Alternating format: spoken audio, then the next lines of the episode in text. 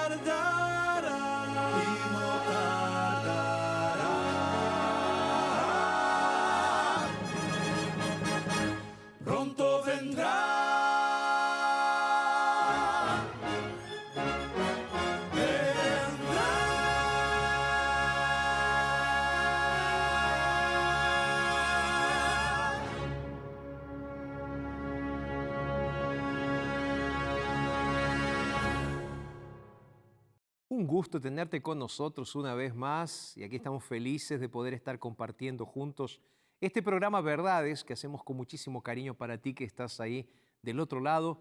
Un abrazo para mis amigos de Perú que están viéndonos ahí en Lima y en las regiones del interior de Perú. Un abrazote enorme para ustedes. Un abrazo muy grande para los amigos que están en el sur de Chile, que nos están viendo a través de la televisión abierta también. Una alegría poder estar con ustedes en este día, así que va nuestro abrazo para todos ustedes también ahí. Y quiero enviar un abrazo también para mis amigos que nos están viendo a través de Tigo en Paraguay. También un abrazo muy grande para ustedes, queridos amigos y hermanos que nos ven a través de la televisión. Y va todo nuestro abrazo para la red de radios en Argentina, para nuestros amigos que nos escuchan ahí en Montevideo, en Uruguay. Qué lindo es poder estar juntos. Quien les habla, aquí el pastor Jorge Rampoña, los voy a estar acompañando durante casi una hora con música, historias y también la palabra del Señor. Estamos en esta secuencia de estudios bíblicos, eh, charlando un poco sobre la persona de Jesús y hoy vamos a hablar de Jesús el Cordero de Dios. Así que me gustaría que te abroches los cinturones porque vamos a estar estudiando juntos este tema tan relevante para nuestra salvación. Vamos a hacer lo siguiente ahora. Yo quiero que te prepares, vamos a hacer una rapidísima pausa y nosotros aquí nos vamos preparando. Ya estoy con Biblia abierta, con todo listo, para esperarte para el estudio de la palabra de Dios. Hacemos la pausa entonces rápidamente y ya regresamos.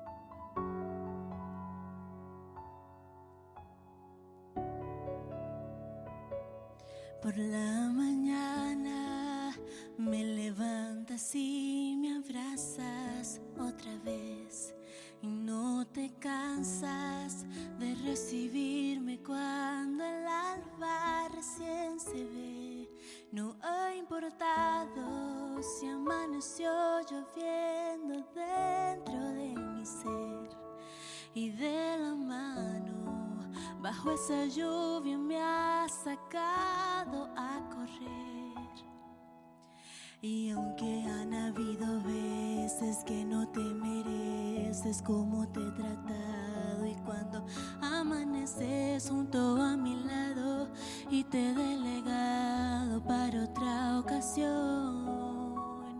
Cuando he olvidado que tú siempre has estado, cuando he clamado y me has contestado, atento a mi llamado y yo descuidando lo que un día fue mi primer amor.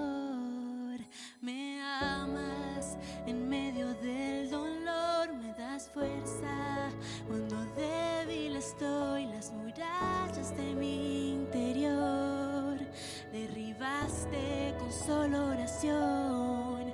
No existe montaña que no puedas mover, no existe milagro que no pueda hacer Jesús, Emmanuel.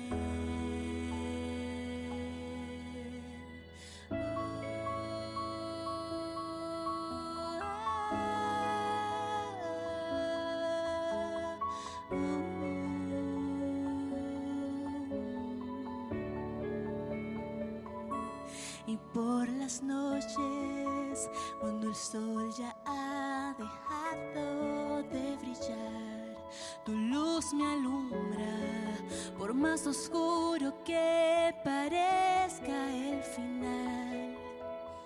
Me acompañas y cierras los ojos, solamente tú me das completa paz. No importa si es invierno o si es verano, otra vez conmigo has decidido estar. Y aunque han habido veces que no te mereces como te he tratado, y cuando amaneces junto a mi lado y te he delegado para otra ocasión, cuando he olvidado que tú siempre has estado, cuando he fallado y me has contestado atento a mi llamado y yo descuidando fue mi primer amor. Me amas en medio del dolor, me das fuerza cuando débil estoy, las murallas de mi interior derribaste con solo oración. No existe montaña que no puedas mover, no existe milagro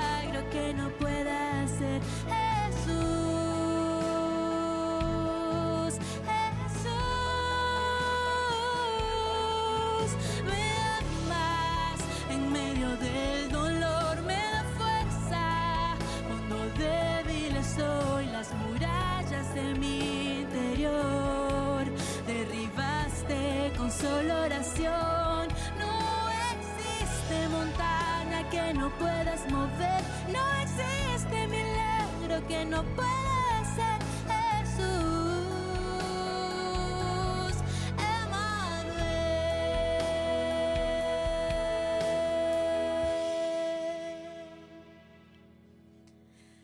Mi Jesús, mi Señor,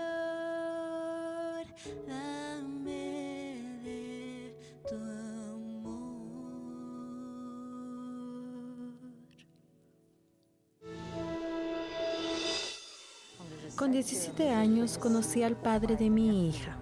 Él era un proxeneta, un hombre que hacía cosas malas. Él era 12 años mayor que yo y me cautivó a tal punto que tuve que huir de casa con él. y él me llevó directo a un prostíbulo. Los primeros meses no tuve que trabajar, solo me llevó, dormí allí como en un alojamiento, pero yo veía todo lo que pasaba allá. Y después, cuando cumplí 18 años, él alquiló un cuarto.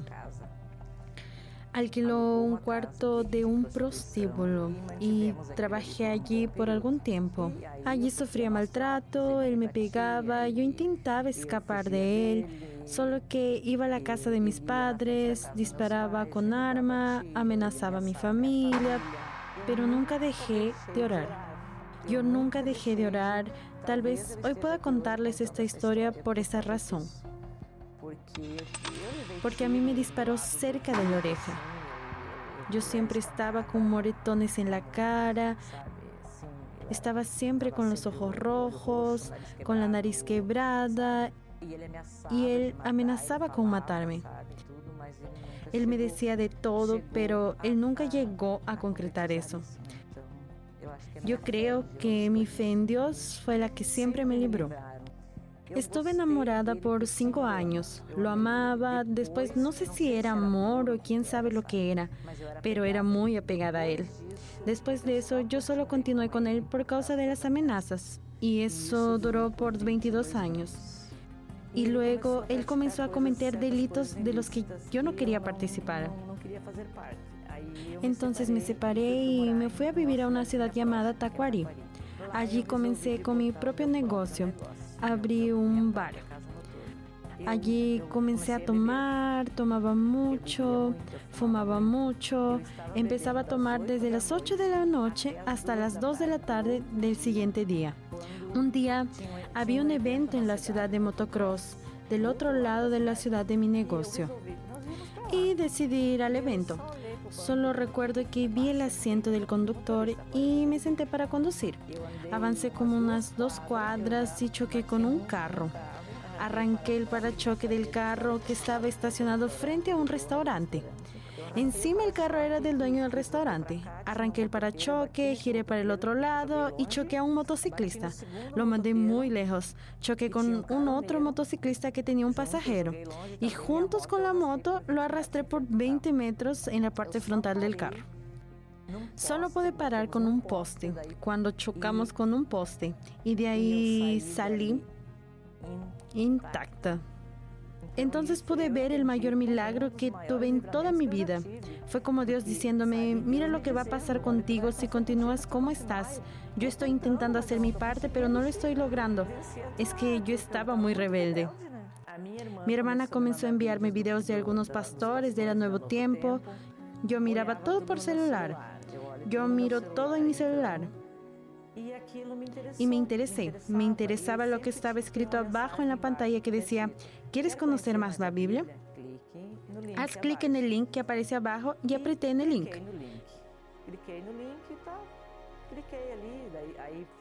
Y después de eso mandé mi email. Pasó como unos 10 a 15 días más o menos y un pastor entró en contacto conmigo, de nuevo tiempo. Y ese pastor enviado por la Nuevo Tiempo comenzó a darme estudios bíblicos online. Y yo me sentía como que él me ayudó a entender cuánto le importa a Dios, cuánto Dios me ama. En tres meses de estudiar la Biblia, yo me sentí lista para volver a Cristo. Existen estudios online, aún estudio online con la Nuevo Tiempo. Hay como un robotcito que da unos cursos maravillosos, que es lo que estoy haciendo. Estoy segura que fue todo eso lo que me llevó a tomar una decisión. La TV Nuevo Tiempo fue esencial por la forma maravillosa en que ellos te instruyen. La TV fue esencial para poder regresar a Cristo.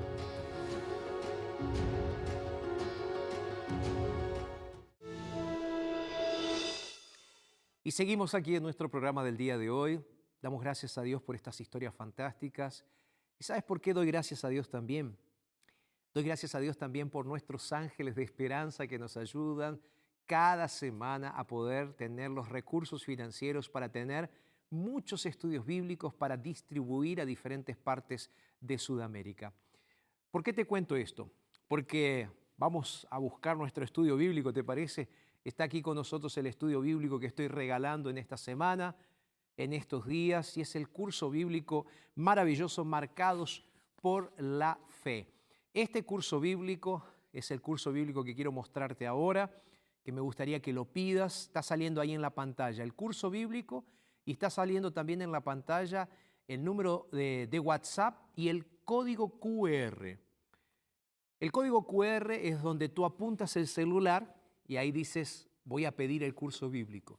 Entonces apunta ahora, está aquí, mira. Está apareciendo ahí. Abre la cámara de tu celular. ¿Estás apuntando? ¿Sí? Correcto. Y ahora vas a ir al link que te está mandando. El link que te está mandando ese código QR es nuevotiempo.org barra escuela bíblica. Y ahí vas a solicitar el curso bíblico que es completamente gratuito para que seas parte de la mayor escuela bíblica del mundo. Amén. ¿Sí? Bueno, entonces pide el curso bíblico ahora, es gratuito, y vas a hacer lo siguiente, más 55 12 98 114 60 es el número de WhatsApp, ¿ok? Pídelo ahora, te lo vamos a estar enviando con muchísimo cariño y con muchísima alegría. Vamos a hacer una, una pausa más, rápida pausa, y enseguida volvemos para seguir conversando aquí en nuestro programa Verdades. Hoy hablando sobre Jesús. Te espero.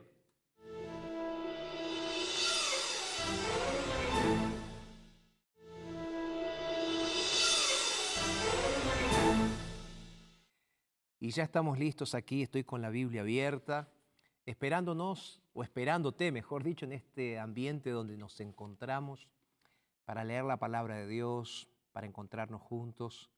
Y sabes, ah, hoy quiero abrirte el corazón para que pensemos en Jesús y pensemos en ese Jesús que nos presenta la Biblia a través de una figura, de una imagen, que es la imagen de un cordero. Así que hoy voy a continuar estudiando la palabra. Hoy estamos en nuestro cuarto tema de esta serie que estamos teniendo hablando sobre la persona de Jesús. Y vamos a abrir la Biblia en Juan capítulo 1, verso 29. Así que si tienes eh, tu Biblia puedes abrirla. Y voy a leerla, pero antes de leer, ¿qué es lo que siempre hacemos aquí en Verdades? ¿Qué hacemos? Exactamente, oramos. Así que si tú quieres cerrar tus ojos, puedes cerrar tus ojos. Si quieres dejarlos abiertos, eh, tus ojos puedes dejarlos abiertos. Si quieres arrodillarte, sentarte, quedarte en pie, lo que tú quieras. Pero lo más importante que ahora, en una actitud de reverencia, podamos conversar con Dios, ¿ok? Así que yo voy a cerrar los ojos para poder conversar con Dios ahora. Tú siéntete libre ahí de conversar con Dios de la manera que eh, mejor te parezca. Vamos a orar. Padre querido, Ahora queremos pedir la dirección de tu Espíritu Santo. Queremos pedir el toque de tu Santo Espíritu, Señor, para entender un poco más lo que vamos a estar estudiando acerca de Jesús, nuestro Señor y nuestro Salvador. Señor, son temas tan maravillosos y al mismo tiempo son llamados tan poderosos que hoy queremos colocarnos en tus manos una vez más, querido Dios. Úsame, úsanos háblanos a través de tu palabra. Oramos en el nombre poderoso de nuestro Señor Jesucristo. Amén y amén. Vamos a la Biblia entonces, Juan capítulo 1, verso 29. El texto bíblico entonces para la devoción del día de hoy, para el estudio de la palabra del día de hoy, dice lo siguiente. Al siguiente día vio Juan a Jesús que venía a él y le dijo, este es el Cordero de Dios que quita el pecado del mundo. Este es el Cordero de Dios que quita el pecado del mundo. Sabes, cuando yo era un niño, mi familia era parte de una denominación cristiana, que quién sabe muchos de los que están aquí también lo fueron. Yo fui católico, apostólico y romano por muchos años de mi vida, muchos años de mi vida. Y me acuerdo que había algo que me llamaba poderosamente la atención de cuando iba a la misa. Una cosa interesante es que yo iba a la misa seguido, iba todos los domingos a la misa. Iba los sábados a la tarde y muchos domingos iba también, pero principalmente los sábados. ¿Por qué?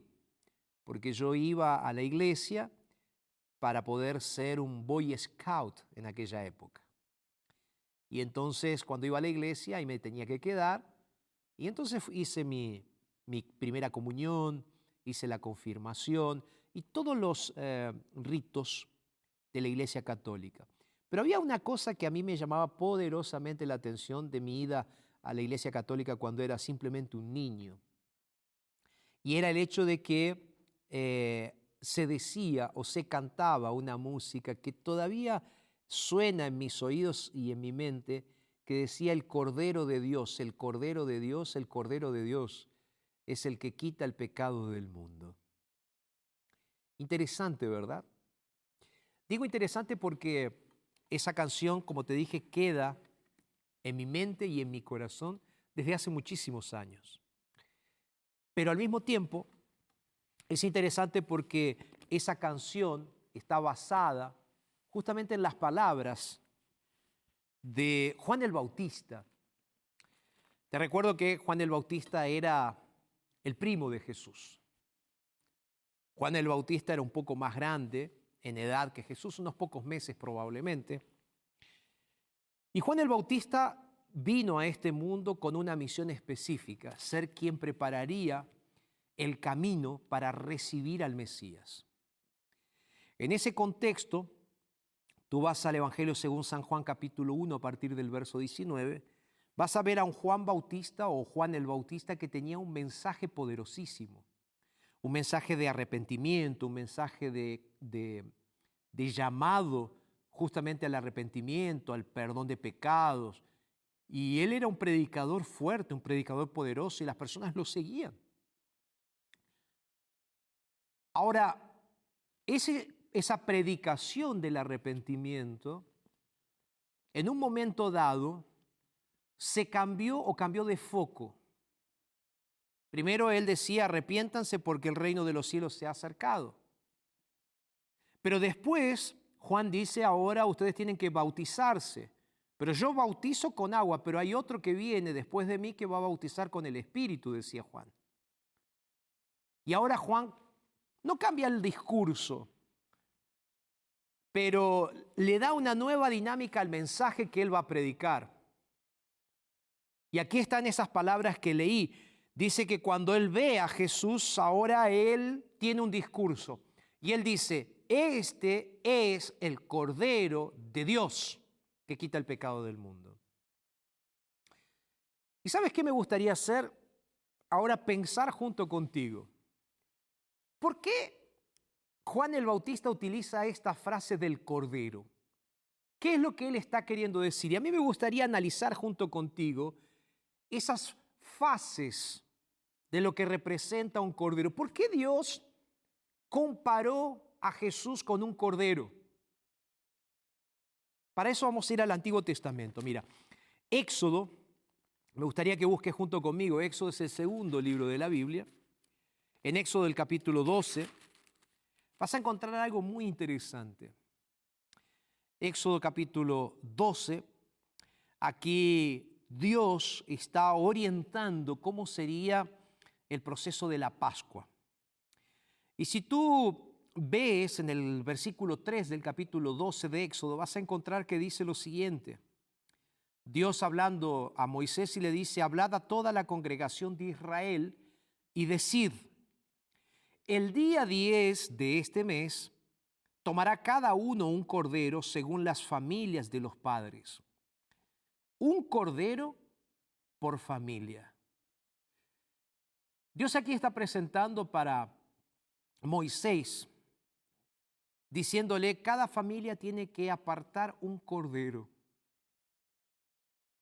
Ahí si tú sigues leyendo, vas a ver que en el versículo 5 dice, el animal será sin defecto, macho de un año, lo tomaréis de las ovejas o de las cabras.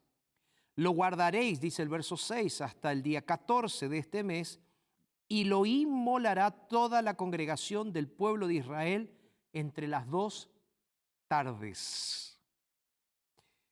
Si prestaste atención, aquí Dios está diciéndole al pueblo de Israel que cada familia necesitaba buscar un cordero para que ese cordero sea utilizado y sacrificado en un momento específico.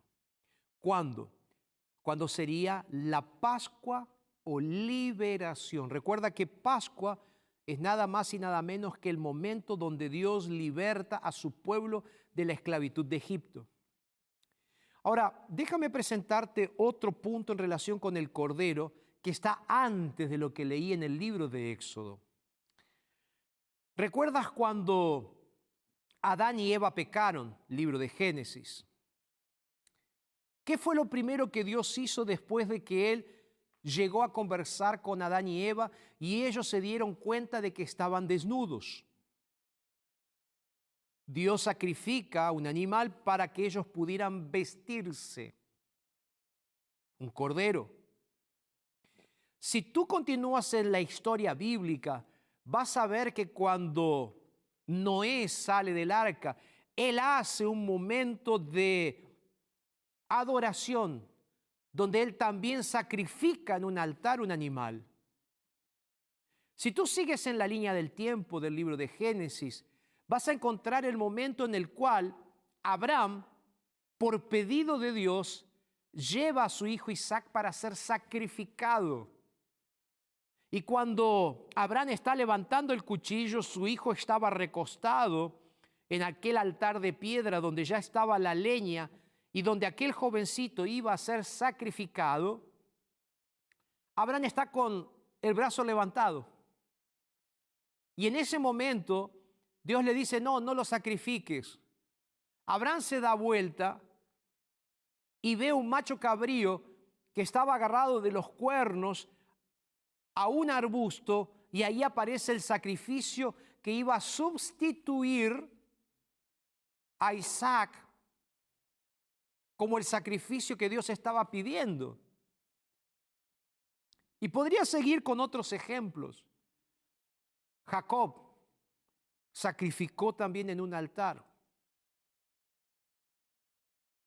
Pero ahora yo te estaba diciendo que aquí aparece un cordero en el libro de Éxodo. Este es un cordero de liberación. Es un cordero sustitutivo. Alguien tenía que morir y ahora aparece el cordero.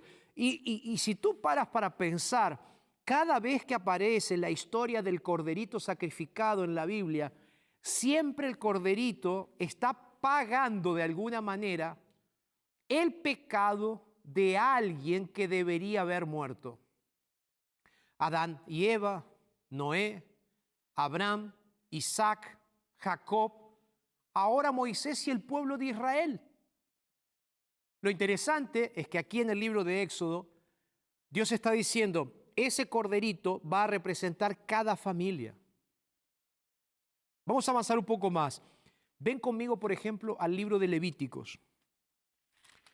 Levíticos, Antiguo Testamento también, tú puedes leerlo junto conmigo, es parte de los primeros cinco libros de la Biblia, Levíticos capítulo 16. Levítico, sin ese al final. Levítico 16. Si tú lees el libro de Levítico 16, tú vas a encontrar que el subtítulo que aparece ahí dice el día de la expiación. Una vez por año, en el santuario terrenal que Dios había mandado que se levantase en el desierto, sucedía algo muy interesante debía haber una purificación una vez por año. Déjame explicarte un poco más acerca del ritual del santuario, de lo que era hecho diariamente.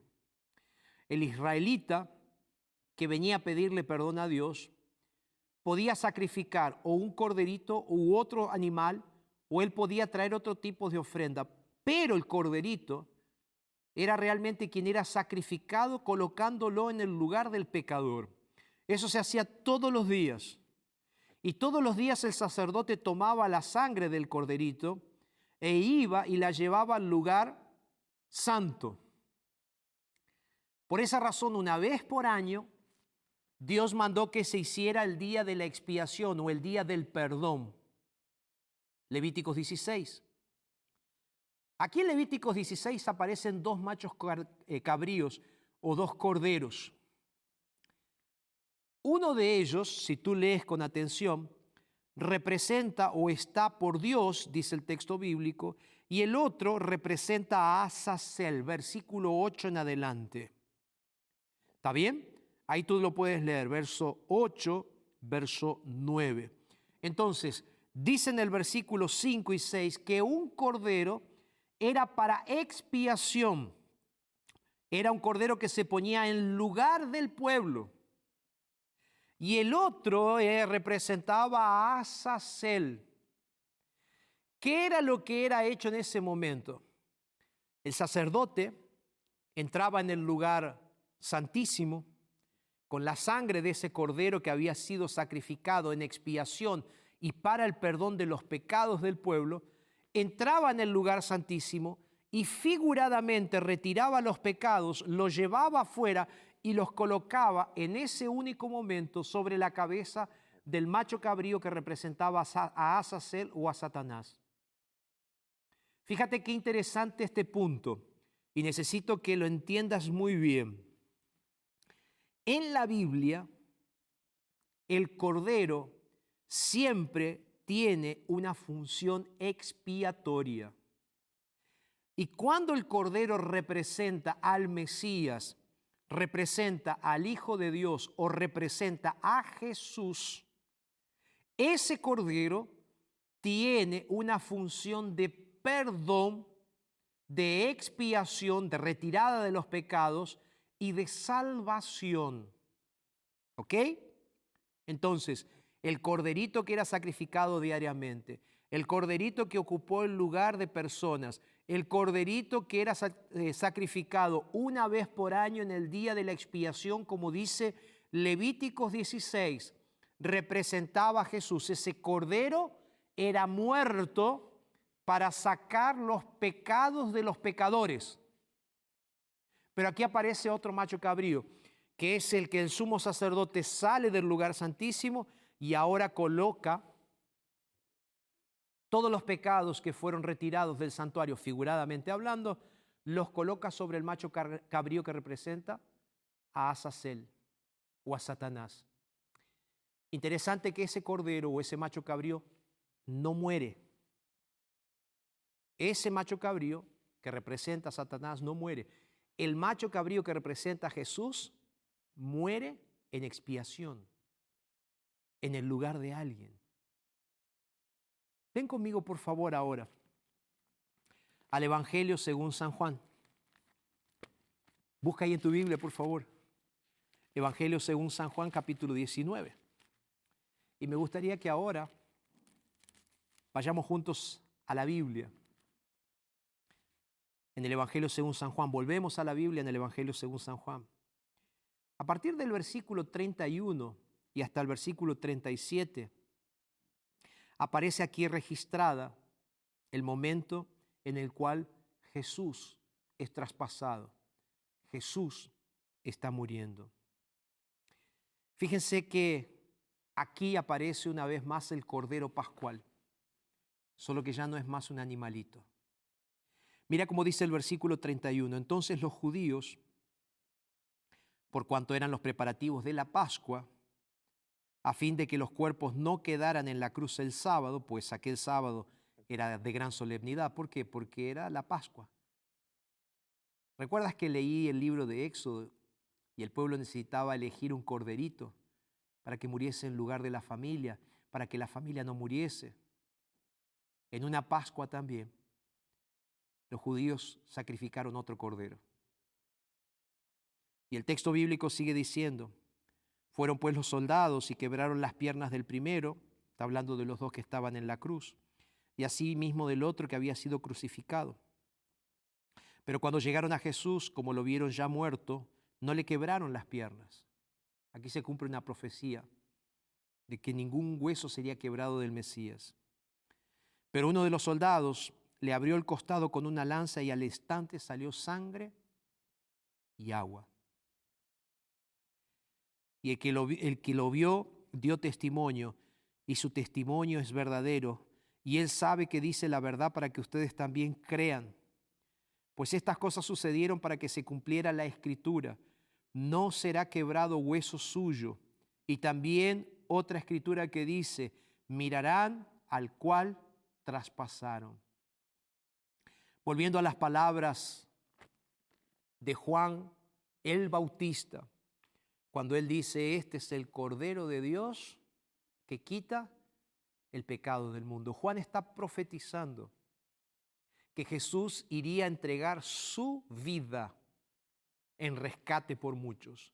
Que Jesús sería ese Cordero de Dios literal ahora, ya no figurado en corderitos animalitos, sino ahora el Cordero de Dios sería el propio Cristo que vendría a morir por nosotros. Sabes, hay un texto que cada vez que lo leo me emociona porque es un texto muy duro que habla acerca de Jesús y que es Isaías capítulo 53. A partir del verso 3, y piensa conmigo en lo que debe haber sido aquel momento de la crucifixión de Cristo, que ya estaba profetizado aquí en Isaías, donde dice, despreciado, verso 3 de Isaías 53, despreciado y desechado entre los hombres, varón de dolores, experimentado en sufrimientos, y como que escondimos de él nuestro rostro y fue menospreciado y no le estimamos. Ciertamente llevó él nuestras enfermedades y sufrió nuestros dolores, pero nosotros le tuvimos por azotado, como herido y afligido por Dios. Mas Él fue herido por nuestras rebeliones, molido por nuestros pecados. Para darnos paz cayó sobre Él el castigo y por sus llagas fuimos nosotros curados. ¿Por qué el Cordero de Dios necesitaba ser sacrificado? Simple. Porque es gracias al Cordero de Dios que nosotros podemos tener nuestras llagas curadas. Es gracias al Cordero de Dios que nosotros podemos tener la salvación que tanto anhelamos, la restauración que tanto anhelamos. ¿Y sabes qué es lo más interesante? No es que Jesús estaba representado en el Cordero del Génesis, en el Cordero de Éxodo, en el Cordero de Levíticos, en el Cordero de Isaías o en el Cordero de Juan el Bautista. Lo más interesante que ese Cordero un día tuvo que morir, pero un día, y alabado sea Dios por esto, un día ese Cordero será adorado por todos los seres vivientes, porque Él fue quien trajo salvación a sus hijos. Apocalipsis capítulo 5 me encanta pensar en ese momento, Apocalipsis capítulo 5, mira lo que dice el texto bíblico. Aquí está presentando el momento de adoración celestial, donde Cristo va a ser ahora adorado no como un cordero sufriente, sino como un cordero victorioso. Y entonces dice allí, en un contexto de adoración, que estaban los seres vivientes, que estaban los 24 trones, que estaban los ancianos, y entonces en el verso 6 eh, dice que estaba en pie un cordero como inmolado. Y entonces dice que vino y tomó el libro de la mano derecha. Y cuando tomó el libro, verso 8, los seres vivientes, los 24 ancianos, se postraron delante del cordero. Amén. Ese cordero de Dios que quita el pecado del mundo, que un día vino a morir entregando su vida y su sangre por nosotros, para cumplir aquello que estaba registrado a través del santuario y de las escrituras. Jesús llegó a ser el cumplimiento de las escrituras. Jesús llegó a ser el cumplimiento del santuario. Jesús literalmente llegó a ser ese cordero que se entregó por nosotros. ¿Sabes por qué necesitábamos de un cordero? Porque como dice el libro de Romanos, todos nosotros hemos pecado y fuimos destituidos de la gloria de Dios. Y el único que tiene poder, el único que puede realmente hacer ese puente de restauración es el Cordero de Dios, es Jesucristo. Amén. Ese Jesús que un día volverá. Ese Jesús que un día va a instaurar su reino, como dice Apocalipsis 21 Vamos a entrar en las bodas del Cordero. Vamos a celebrar junto con Él. Ya no más ese Cordero sufriente. Ya no más ese Cordero crucificado. Ya no más ese Cordero sangrante. Ahora un Cordero victorioso. Un Jesús que vendrá para ponerle un punto final a la historia de pecado. Amén. Amén. Quiero leerte otro texto bíblico. Segunda de Corintios. Búscalo ahí. Segunda de Corintios, capítulo 5. Ay, este texto es fantástico también. Segunda de Corintios, el capítulo 5. Si tienes tu Biblia, por favor, búscalo. Segunda de Corintios, capítulo 5, verso 21. Al que no conoció pecado. Al que no conoció pecado. Nosotros estamos hablando en estos días o estaremos hablando también sobre la naturaleza de Cristo. Ya hemos hablado de que Jesús es Dios, que Jesús es creador y hablamos también de que Jesús es plenamente ser humano, pero sin pecado. Y aquí Pablo va a decirnos, al que no conoció pecado, por nosotros lo hizo pecado, para que nosotros seamos justicia de Dios en él. Justicia de Dios en él. Gracias a quién, pastor? Gracias a Jesús. ¿Cómo, pastor? Gracias a Él. ¿O por causa de qué, pastor? Gracias a su sacrificio. Gracias a que Él se entregó por nosotros. Gracias a que no es más un cordero sufriente, sino que ahora es el cordero victorioso. ¿Por qué necesitaba derramar su sangre Jesús? Porque la única forma de quitar el pecado era a través del derramamiento de sangre. Hebreos capítulo 9, verso 22, dice lo siguiente, y según la ley, casi todo es purificado con sangre, porque sin derramamiento de sangre no hay remisión de pecados. ¿Qué es lo que purifica al pecador? La sangre de Cristo. ¿Qué es lo que redime al pecador? la sangre de Cristo. ¿Qué es lo que da vida eterna al pecador? La sangre de Cristo. Y mis queridos, todas esas figuras que hablaban del Mesías que irían a venir, que iría a venir, un día necesitaban encontrarse con el verdadero Cordero, con el verdadero Cristo. Por eso me gusta pensar en lo que dice el propio Juan Bautista.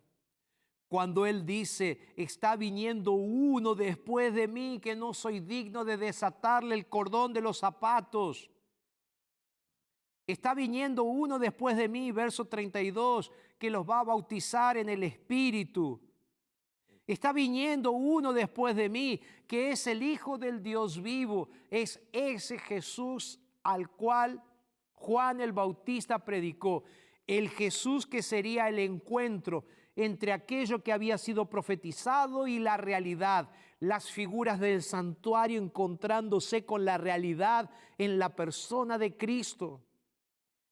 En Cristo se encontró aquel corderito con el cordero real que iría a salvar a la raza humana. Yo sé que hasta aquí te estoy hablando de forma intelectual. Te hice ver cómo la Biblia presenta a Jesús como el Cordero, a Jesús como el sustituto, a Jesús como el único que puede estar realmente colocándose en tu lugar para darte el perdón de todos tus pecados. Porque la realidad es esta, Él es el único que salva del pecado, porque su sangre nos limpia de todo pecado. Él es el único que salva del pecado, porque su sangre nos limpia de todo pecado. ¿Lo estás entendiendo? ¿Lo estás entendiendo? Pastor, ¿qué tengo que hacer delante de todo esto? Juan fue rápido en decirlo. Porque Juan lo que él hizo fue nada más y nada menos que ver a Jesús y decir, aquí está. Él vio a Jesús y no dudó, este es el Cordero. Y Juan dijo, este es el que nos va a librar, el que nos va a salvar, el que, que nos va a restaurar, el que nos va a dar nuevas oportunidades. Juan testificó que Jesús era el Hijo de Dios. Juan testificó que Jesús era el cumplimiento de las figuras del Antiguo Testamento. Juan testificó. Ahora te hago una pregunta. ¿Y tú? ¿Y tú? ¿Qué vas a hacer con esta información intelectual que te estoy dando? Yo te estoy hablando de la Biblia, te estoy, te estoy dando información de la Biblia. ¿Qué vas a hacer tú con esta información? ¿Te vas a quedar quieto? ¿Te vas a quedar callado?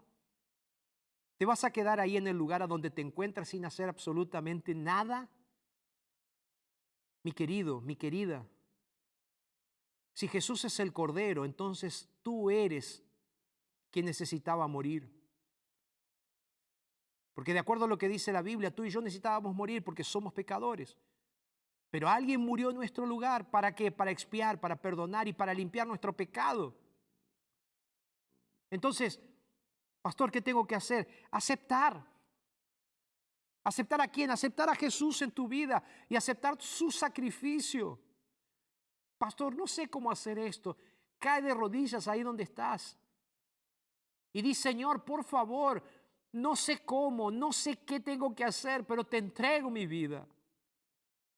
Y solo dile gracias, Señor, porque tú eres el Cordero. Tú quitas mi pecado. Arautos va a cantar ahora.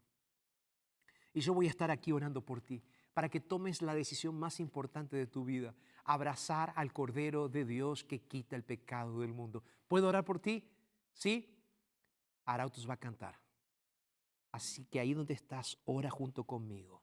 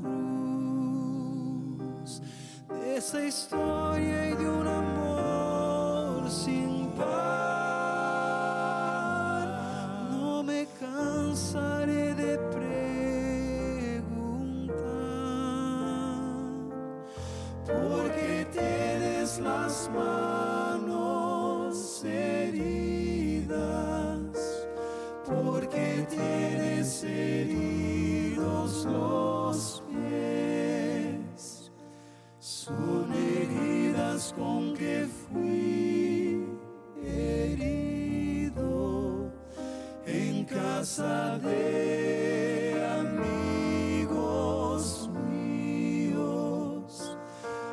que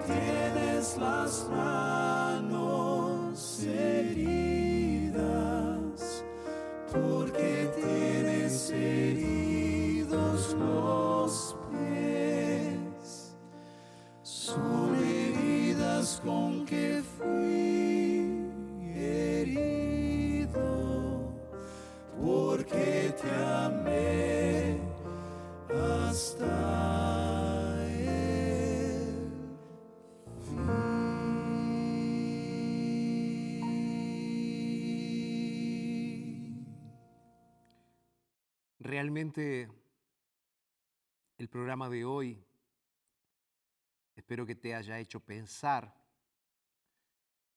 Yo sé que tú tienes tus luchas, yo también las tengo. Ahí tú puedes decir, pastor, ¿cómo tú siendo pastor tienes esos problemas? Yo soy tan ser humano como tú. ¿Cuántas veces le prometiste a Dios cosas que no pudiste cumplir? ¿Cuántas veces quizás le dijiste a Dios, Señor, yo voy a dejar de...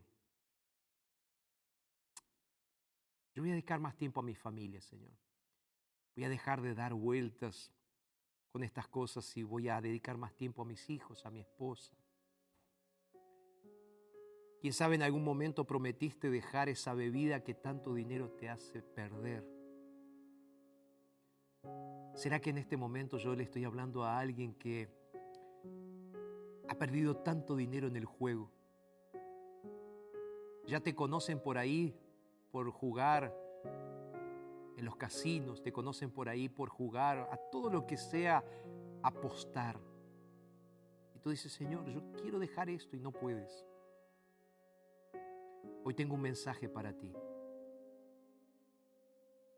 Jesucristo, el Cordero de Dios que quita el pecado del mundo, fue el que ya perdonó ese pecado. Pastor, ¿qué necesito hacer entonces yo de mi parte? Hebreos capítulo 4, verso 16 dice así. Acércate pues confiadamente al trono de la gracia para alcanzar misericordia y hallar gracia para el oportuno socorro. ¿Qué hacer? Acércate a Jesús confiadamente. Acércate a Él. Vive para Él. El cordero que es presentado en la Biblia es un símbolo de Cristo. La sangre del cordero es un símbolo de limpieza y de perdón. Y Cristo fue ese Cordero que vino a quitar el peso del pecado para darnos libertad. Hoy te invito para que vayas a Jesús, el único que salva, perdona y restaura. Si aceptas hoy ese perdón de Cristo, te invito para que cierres tus ojos donde estás y oremos juntos. Padre, en tus manos nos encomendamos para recibir tu perdón.